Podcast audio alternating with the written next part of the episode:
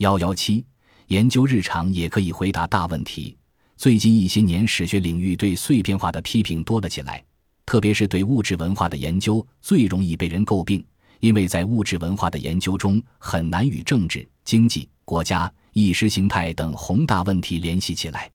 但是王晴家的这本《筷子：饮食与文化》对这个争论提供了一个非常有意义的回答，哪怕是研究日常生活，也是可以回答大问题的。知道王晴家进行这个课题的研究是二零一一年，剑桥大学出版社请我审查他的关于这个课题研究的计划大纲，写一份出版的可行性报告。当时便觉得这个课题非常有意思，思路很新颖，而且也非常有意义，便向出版社竭力推荐。二零一四年收到出版社寄来的书稿，请我审读，并希望我写一段推荐语。阅读书稿以后。所学东西甚多，作者过去多做史学理论，这项个案研究显示了他研究风格的成功转型。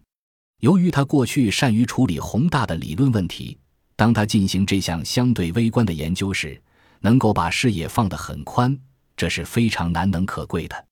我便为出版社写下了下面这段话：这是一本非常有可读性、资料丰富的文化史。对于每天在亚洲乃至其他地区有着十五亿人使用的用餐工具——筷子，提供了一个完整的历史图景。不久前又收到了三联书店新出版的中文本，主我写一个书评。因为对王晴家的研究我已经比较了解，这次利用读中文版的机会重温了这本书。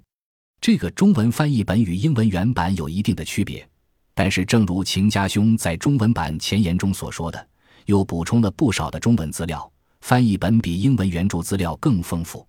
于是便边读边写了下面的感想。